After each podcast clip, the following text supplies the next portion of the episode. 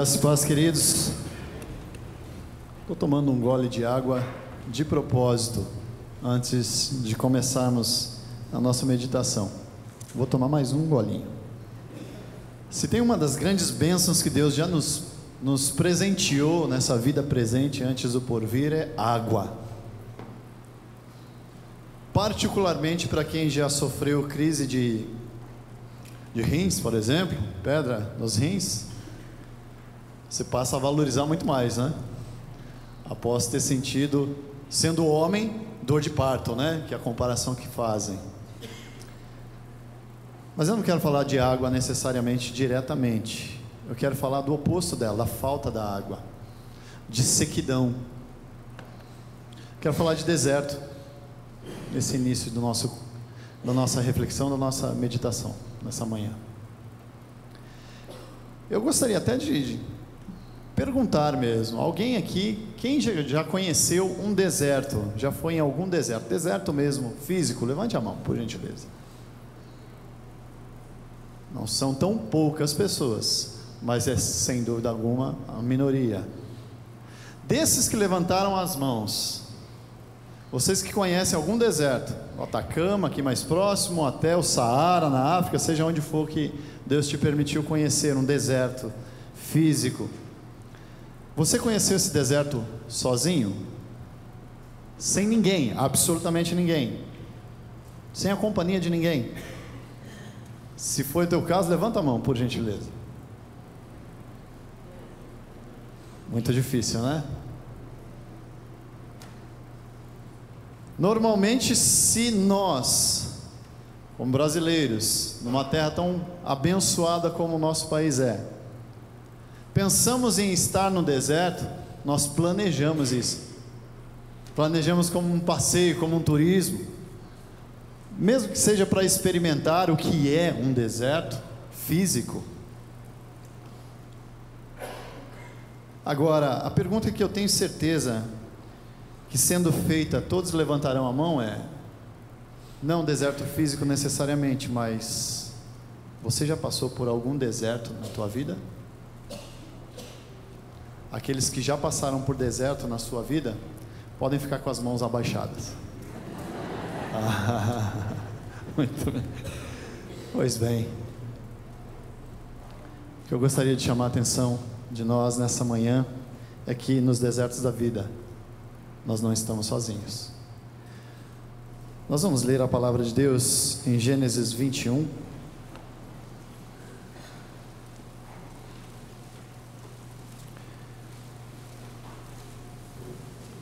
Poderíamos iniciar desde o primeiro verso, mas o nosso foco está a partir do versículo 8 mesmo.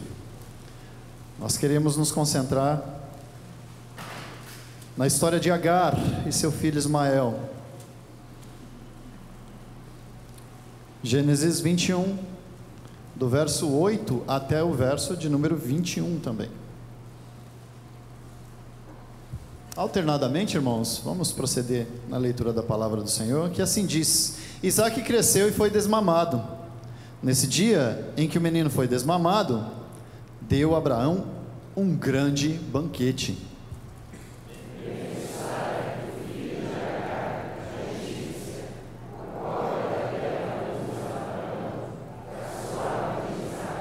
Disse a Abraão: Rejeita essa escrava e seu filho porque o filho dessa escrava não será herdeiro com Isaac, o meu filho.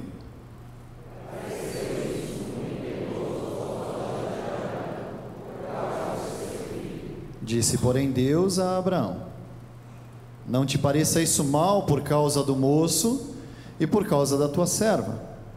Atende a Sara em tudo o que ela te disser, porque por Isaque será chamada a tua descendência.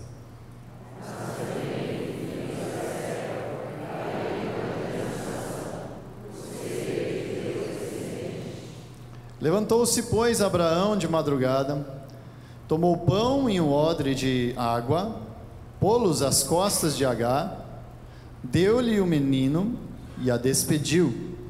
Ela saiu andando errante pelo deserto de Berseba.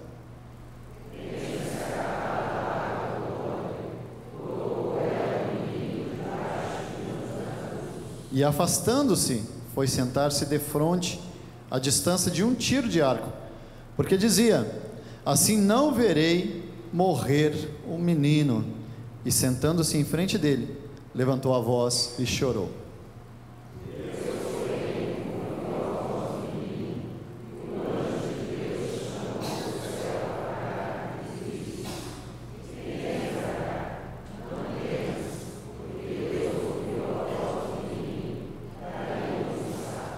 Ergue-te, levanta o rapaz, segura-o pela mão, porque eu farei dele um grande povo.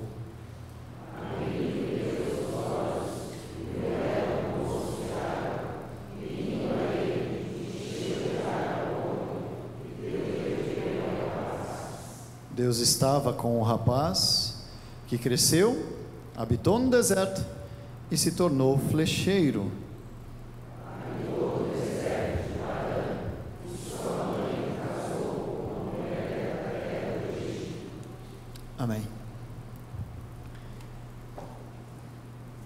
Há momentos que nós enfrentamos as nossas vidas, especialmente quando passamos por desertos, que nós chegamos até mesmo a questionar: onde será que Deus está, hein? Parece que eu estou sozinho.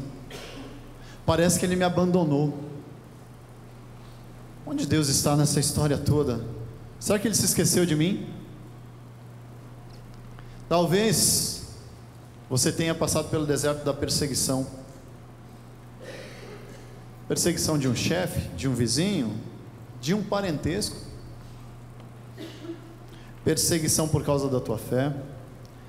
Talvez você tenha passado pelo deserto dos apertos financeiros, das situações difíceis da vida, de um desemprego. Talvez você tenha enfrentado o ter terrível deserto da enfermidade horas de solidão, talvez, quando você se sente totalmente isolado, abandonado ou abandonada. Seja onde for, nós sempre enfrentaremos desertos que podem trazer muita sequidão ao nosso coração. Talvez você seja o único cristão da tua família. O deserto difícil de se atravessar. Quando você sabe o alvo, o plano redentor de Deus para a tua vida, mas os seus queridos, os seus amados não estão caminhando em direção a esse alvo. Ainda que você testemunhe, ainda que você fale do amor do Senhor, que deserto difícil esse. Talvez você tenha perdido seu cônjuge e teve de criar seus filhos sozinho. Talvez você perdeu seu cônjuge não por morte, mas infelizmente por uma ruptura no matrimônio. Que deserto difícil para atravessar, para se caminhar. Talvez você solteiro esteja no deserto da solidão, aguardando aquele ou aquela que você almeja ser a pessoa que vai te acompanhar o resto da vida e tem sido talvez muito difícil para você. Existem muitos desertos. Eu gostaria que você parasse para olhar para esse texto que nós lemos, a história de Agar, e pensasse comigo aqui um pouquinho no contexto todo, trazendo, resgatando um pouquinho também do capítulo 16 de Gênesis. Nós não precisamos abrir, eu vou fazer um, um breve, um, uma breve contextualização aqui. A história de Agar até aqui é a seguinte: ela era egípcia, provavelmente de uma família pobre, e um dia para ajudar a família dela a pagar suas dívidas, ela foi adquirida como escrava por uma família de estrangeiros. E esses estrangeiros eram completamente diferentes do povo dela, mas a tratavam razoavelmente bem. Mesmo assim, mesmo sendo bem tratada, apesar de ser escrava, foi difícil sair da sua terra para longe de tudo e de todos.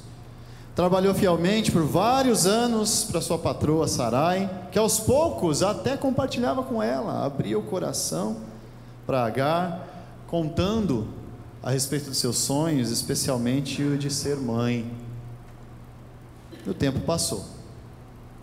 O tempo passou e, para surpresa de Agar, Sara lhe contou que os planos mudaram e que ela, a egípcia escrava, seria usada para gerar um filho que, for, que se tornaria filho de Sara, seria chamado filho de Sara. E assim de fato aconteceu, nós conhecemos a história. Agar engravidou e quando percebeu, se sentia muito honrada, se sentia privilegiada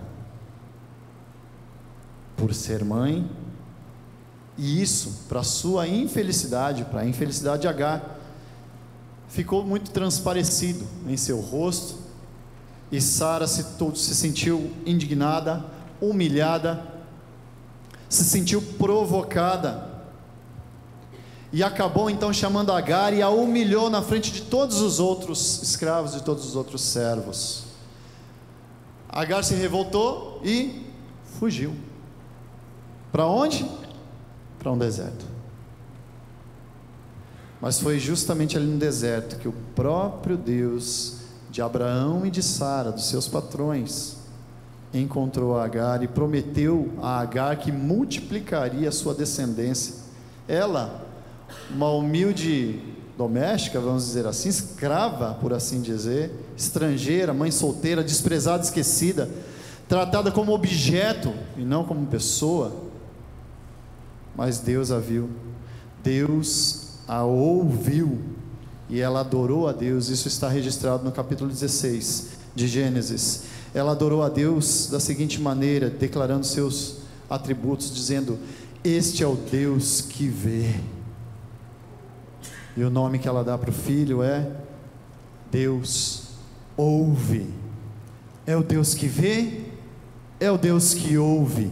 E Deus a ouviu naquele deserto. Tudo indicava que Ismael, o significado de, de Ismael, da palavra, do nome Ismael, é justamente Deus ouve. Tudo indicava que Ismael seria o herdeiro, o filho da promessa. O jeitão de Abraão e de Sara talvez tinha funcionado, né? Vamos dar uma mãozinha aqui para Deus, na promessa que Ele fez para nós de termos um filho. E Agar entra nessa história. Treze anos se passaram, irmãos. Isaac cresceu, e aí, uma visita inesperada surpreende a Agar também. Três estranhos vieram e falaram com Sara a respeito de seu filho, que um dia ela viria a ter, e ela de fato se torna mãe, deixa de ser estéril, por ação do Deus vivo verdadeiro que tinha prometido a ela que seria mãe Isaac nasce e quando ele nasceu, morreram os sonhos de Agar para o seu filho Ismael, de vê-lo como herdeiro. Naquele momento, então, Agar e também Ismael se sentem abandonados. E Agar perde tudo. Perdeu a sua casa, perdeu o lugar onde viveu durante 25 anos, perdeu o emprego ou pelo menos a garantia de ter alguma, algum sustento. Ela não tinha fundo de garantia, só saiu com alguns litros de água nas costas e com o pão para enfrentar um deserto. Por maior que fosse a quantidade da comida posta às suas costas e a água, com certeza seria insuficiente para enfrentar todo aquele deserto. Nesse ponto, irmãos, nós nos voltamos aqui para os versículos de número 14 a 16 do texto que lemos em Gênesis 21. E nós entendemos que nós não estamos no deserto, sozinhos, assim como Agar não esteve sozinha, porque Deus ali está. Ainda que você olhe para um lado e para o outro e apenas veja areia, ainda que você não consiga vislumbrar nem mesmo oásis, ainda que você não consiga ver miragens que sejam, Deus ali está presente. E Deus estava com H. Deus acompanhou essa mulher caminhada até o deserto.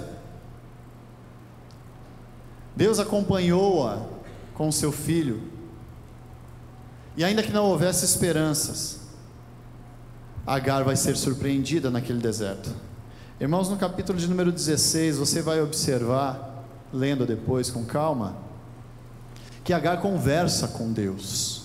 Quando ela vai para o deserto pela primeira vez, por ter sido humilhada por Sara, foge. Deus fala com ela, ela conversa com Deus e ela declara: O Senhor é o Deus que vê, o Senhor é o Deus que ouve. O Senhor está aqui presente. Eu estou me relacionando contigo, eu sinto a tua presença. E a orientação para Agar foi: volta, se humilhe diante de Sara e ela vai te receber novamente. Isso aconteceu até que nasce Isaac. E agora ela se vê no deserto novamente, não por rebeldia por fugir. Ela vai para o deserto agora sendo expulsa da casa sem haver esperança de retorno, de voltar para lar. E infelizmente, Agar não perde somente tudo que ela tinha na casa de Abraão, não perde até mesmo o amor que Abraão dedicava a ela, apesar de escrava. O texto que lemos aqui no capítulo 21 diz que Abraão se doeu Aquilo foi difícil. Tomar aquela atitude e despedir a Agar e mandar o seu filho para o deserto. Era seu filho. Mas Deus o consola, dizendo: Faça o que Sara está te pedindo, porque eu prometi, eu disse, e eu vou cumprir. Seu filho Ismael também será pai de uma grande nação. Essa foi a promessa. E Abraão assim é consolado. Mas o foco voltado aqui para Agar nos mostra que, estando agora no deserto novamente, tendo acabado a água, versículo de número 15, ela simplesmente não vê mais motivo para viver e, de fato, os seus dias estariam contados ali, talvez horas, talvez ela não resistiria muito tempo seu filho já estava desfalecendo, e para não vê-lo morrer, ela coloca, ela em, coloca o filho debaixo de um arbusto e aguarda até o último suspiro. Vozes são expressadas no deserto. Na primeira oportunidade, Agar fala com Deus: aqui não. Aqui, além de tudo que ela havia perdido, prestes a perder o seu próprio filho, ela perdeu também a fé no Deus vivo. A fé que ela havia experimentada, o Deus que havia falado com ela, parecia ter abandonado a Agar e ela simplesmente se vê desesperançada e entrega os seus pontos, ela joga a toalha, ela de fato não vê mais motivo para continuar aquela jornada pelo deserto. Mas Deus a surpreende. O anjo do Senhor fala com Agar e diz para ela que ouviu a voz do menino, ainda que nós possamos ler aqui no texto, que ao fazer isso, colocando o filho debaixo do arbusto, ela fica de frente com ele, a uma distância, e ela então levanta a voz e chora. A voz que é ouvida por Deus não é a voz de Agar, ela levanta a voz, talvez em desespero, mas não direcionada a Deus. Essa voz não foi ouvida, mas a voz do menino foi. E o Senhor então a ampara e diz: se levante, e você vai conseguir sair dessa situação, e seu filho vai se tornar pai de uma grande nação. E é o que acontece. Irmãos, quando nós caminhamos pelo deserto, nós não estamos sozinhos. E Deus permite que nós pranteemos. A choro, muitas vezes, as lágrimas descem. Nós, por vezes, chegamos à beira do desespero, ao ponto de perder a esperança. Mas nós somos lembrados que há um Deus vivo e verdadeiro que nos ama, porque Ele se encarrega de falar comigo e contigo, quando nós já não temos mais condições de enfrentar o que estamos enfrentando, seja lá o que for. Deus permite o pranto na tua vida. Deus permite o choro. Talvez na cabeça de H agora que apesar de perder tudo que ela tinha na casa de Abraão, o que ela, a única coisa que ela ganhou de fato foi a liberdade. Ela teria sido emancipada por não por deixar de ser escrava. Mas o texto diz que ela sai errante pelo deserto, sem rumo, sem planos, e talvez já sem esperança, talvez já demonstrando falta de fé. Talvez na cabeça dela pairavam pensamentos como esse: de que adianta ser livre? De que adianta para vir para um deserto e assistir o meu filho morrer nos meus braços? Claro que nós, muitas vezes, pagamos o preço do nosso pecado, das consequências do pecado que nós cometemos. Agar, apesar de não ser tão inocente aqui, nessa história toda do contexto da vida de Abraão, do patriarca, nós vemos que ela de fato se torna um tanto vítima também na situação. Vítima dos planos de Sara juntamente com Abraão, de quererem ser pais a todo custo e até querendo dar uma forcinha para Deus na promessa que ele havia feito. Por causa de incredulidade deles, Agar paga um preço também. Talvez, meus irmãos, eu e você enfrentemos desertos na vida, lutas e pranteemos, choraremos, quase desfaleceremos por culpa de outros, por consequência de pecado de outros também. Mas o fato é que Deus não está alheio nessa história toda e nunca estará. Seja conosco, seja com aqueles que não fazem parte das promessas do Senhor para as suas vidas. Porque o sol brilha para justos e injustos. A chuva cai, rega a terra e traz alimento para mim, para você e para aqueles que não creem no Senhor. Por misericórdia, Senhor, usa de compaixão. E muitas vezes nós vemos muitas pessoas sofrendo por consequência de pecado de outros. E eu não estou falando só de políticos, eu estou falando do vizinho, eu estou falando talvez de mim e de você. Talvez não por alguma atitude nossa, mas, mas às vezes por omissão, alguém esteja sofrendo, passando por um deserto. E você também enfrentando o deserto. E eu e você e qualquer ser humano, qualquer criatura que o Senhor trouxe a essa terra, tenta muitas vezes dar os passos com as próprias pernas e resolver as coisas com suas próprias forças. Não dá para ser assim. Quando nós nos sentimos fortes, não podemos esquecer que estamos em companhia, que Deus está conosco. E quando estamos fracos, sem dúvida alguma, não podemos perder as esperanças, apenas chorar e esquecer que Deus nunca nos abandonará, que Ele nos acompanhará o tempo todo. Deus permite o pranto, mas também, em segundo lugar, eu gostaria que você olhasse, voltasse seus olhos para o versículo 17 e versículo 20 especificamente.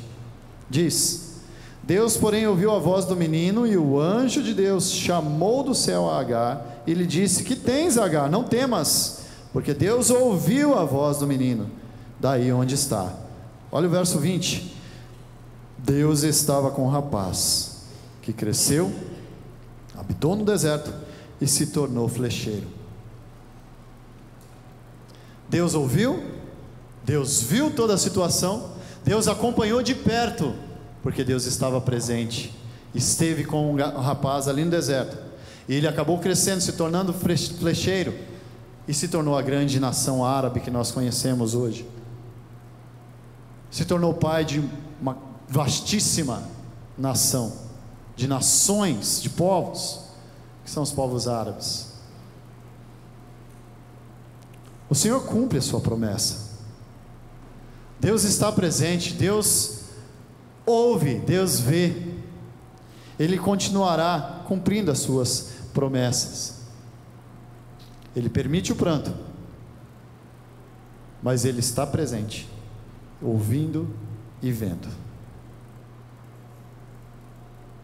Quando eu e você passamos por situações em que nós entendemos que já não há mais esperança, o Senhor ali está. Talvez você possa olhar para esse texto e ter diversos questionamentos, e de fato há muitas questões aqui para nós pensarmos e refletirmos. Mas o meu foco nessa manhã, queridos, é para o fato da presença de Deus ser desprezada muitas vezes por nós mesmos. Nós cremos que Deus existe, cremos que Ele está presente, cremos que Ele ampara, cremos que Ele enxuga dos nossos olhos toda lágrima, cremos que Ele é provedor, cremos que Ele nos dará uma solução. Mas muitas vezes nós queremos fazer as coisas como dá na nossa teia, queremos fazer com as nossas próprias forças, não escutamos a voz do Senhor, até somos ouvidos, escutados por Ele, mas não queremos dar ouvidos à sua voz. Foi porque Abraão deu ouvidos a Sara e pegou um atalho no caminho que Deus tinha traçado para eles, que toda a consequência familiar veio para eles. Algumas questões que nós encontramos no texto é o conflito familiar que se estabeleceu porque Abraão não ouviu a voz de Deus e Sara também não e sugere para o marido que tome a escrava para que de fato eles tivessem um filho, as consequências foram muito complicadas. Até hoje nós vemos. Judeu e árabe se dão muito bem, né? Irmãos brigados até hoje. No contexto aqui, é até curiosidade, né? Para a gente parar para pensar um pouquinho aqui. Isaac é desmamado e Abraão dá um banquete, uma grande festa. A, a festa que é feita aqui se equipara a mais ou menos o que nós comemoramos quando os nossos filhos come, com, completam um, um aninho de vida. É uma data especial, primeiro aninho de vida da criança, né? No contexto aqui do Velho Testamento, dia de festa, dia de banquete, era o dia em que a criança era desmamada. E pasmem, Imaginem aí vocês, mamães, se o teu filhinho tivesse sido desmamado, deixasse de mamar, aos três, quatro aninhos de vida. Não três, quatro meses, seis meses, que é uma média, até um ano, enfim. Há alguns estudiosos que chegam a afirmar que poderia chegar até seis, sete anos de idade, devido à mortalidade infantil que havia. Então era motivo de festa mesmo, porque quando a criança desmamava, significa que ela tinha cruzado a linha da mortalidade infantil, que muito provavelmente ela tinha muito mais chance de, de permanecer viva. Então nós estamos falando aqui de um Ismael adolescente, que está tirando sarro do seu irmãozinho mais novo. E esse conflito vem se estendendo até hoje. Abraão poderia ter dado ouvidos ao Senhor e evitado muitas coisas. Quando nós não damos ouvidos ao Senhor, nós também enfrentamos muitas consequências. Algumas muitas vezes são provocadas por outros, por alguma situação, pela sociedade, mas não somos vítimas da sociedade. Nós sabemos a origem e a, da consequência de todos os pecados. Nós sabemos que a origem está no Éden, nós sabemos que é por causa do pecado que sofremos, que enfrentamos desertos. Mas muitas vezes enfrentaremos desertos por não darmos ouvidos à voz do Senhor no deserto. Ele está presente. Você pode clamar e ele vai te ouvir. Ele não é um Deus distante. Quando ele diz que está ouvindo o menino, ele não está ouvindo do seu alto e sublime trono apenas, no alto e sublime céu distante, como os deístas creem. O Senhor está ali no deserto, juntamente com Agar e com Ismael. Nós não podemos perder isso de vista. O Senhor continuará nos acompanhando em cada caminhada, especialmente nos desertos da nossa vida. Você não está sozinho, nós não estamos sozinhos. E nos desertos da vida, o Senhor permite que nós prenteemos, mas Ele também promete a Sua presença, promete nos ouvir e promete que está vendo todas as coisas e que nunca vai nos abandonar. Eu gostaria de encerrar citando aqui algumas questõezinhas, um texto das Sagradas Escrituras que se encontra no Salmo de número 113, no verso 5 até o verso 9, diz: Quem há semelhante ao Senhor nosso Deus, cujo trono está nas alturas, que se inclina para ver o que se passa no céu e sobre a terra? Ele ergue do pó o desvalido e do monturo necessitado para o assentar ao lado dos príncipes, sim, com os príncipes do seu povo. Faz que a mulher estéril viva em família e seja alegre mãe de filhos. Apesar dos seus pecados, Sara se torna uma alegre mãe de filhos. Coloca o nome do seu filho de riso, expressão de alegria, de regozijo. E a vida deles é transformada e eles se tornam também pais de uma grande nação. Irmãos, se você for comigo, eu gostaria que você abrisse para não ficar sem ser citado um texto do Novo Testamento a respeito, diretamente a respeito do texto de Gênesis que lemos hoje e meditamos. Abra comigo rapidamente aqui, em Gálatas capítulo de número 4. Gálatas 4. Versos 22, 21, verso 21 a 31. Gostaria que você acompanhasse a leitura.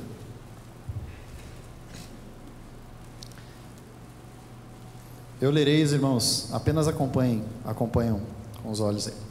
Dizei-me vós, os que quereis estar sob a lei, acaso não ouvis a lei? Pois está escrito que Abraão teve dois filhos, um da mulher escrava e outro da livre. Mas o da escrava nasceu segundo a carne, e o da livre mediante a promessa. Estas coisas são alegóricas, porque essas mulheres são duas alianças. Uma, na verdade, se refere ao Monte Sinai, que gera para a escravidão. Esta é Agar. Ora, Agar é o Monte Sinai, na Arábia, e corresponde a Jerusalém atual, que está em escravidão com seus filhos, mas a Jerusalém lá de cima é livre, a qual é nossa mãe, porque está escrito: Alegra-te, ó estéreo, que não dás a luz, exulta e clama, tu que não estás de parto, porque são mais numerosos os filhos da abandonada do que as da que tem marido.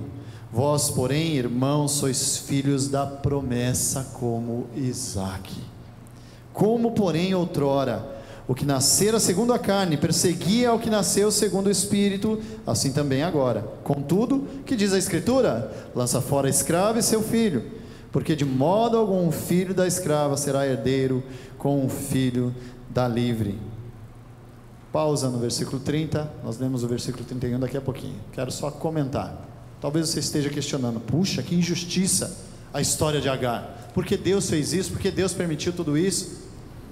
O final do capítulo 21, final do texto que lemos, no capítulo 21, versículo 21 também vai dizer que o filho cresce, vai para o deserto, e a sua mãe casa ele com a egípcia. Não voltou seu coração novamente para o Senhor. Não era filho da promessa não era filho da promessa. A palavra nos responde, mas teve contato, conheceu, é indesculpável, como Paulo vai escrever aos Romanos.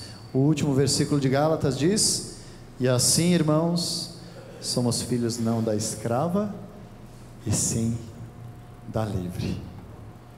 A aplicação que faço lendo esse texto de Gálatas, que é tomado como uma alegoria que ele enxerga no Velho Testamento em Gênesis, explicando para nós que nós somos filhos da promessa, é que seja no deserto, seja em meio à multidão numa cidade como São Paulo, nós somos filhos da promessa.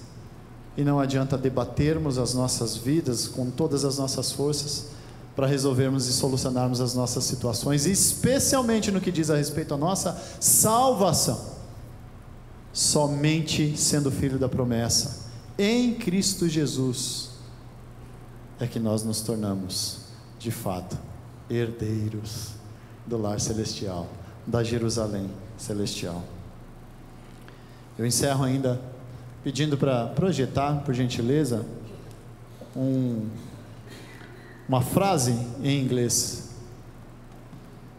Você, juntando ali o final da frase, você lerá: Deus está em lugar algum. God is nowhere. Ele não está em lugar nenhum. Parece que ele nos abandonou. Parece que Deus não existe. Parece que Deus está alheio a tudo que eu estou vivendo.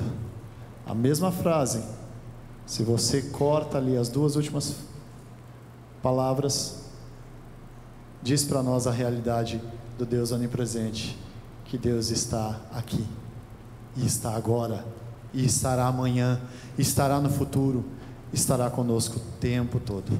Uma música de Michael W. Smith diz: I will be here for you. Eu estarei lá por você.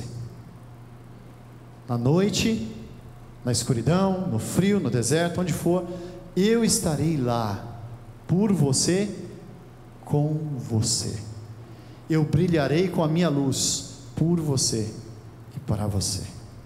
Somos filhos da promessa, nunca perca isso de vista. Choraremos, prantearemos, mas o Deus que prometeu está presente, nos ouve e vê todas as coisas. Que Ele assim nos abençoe.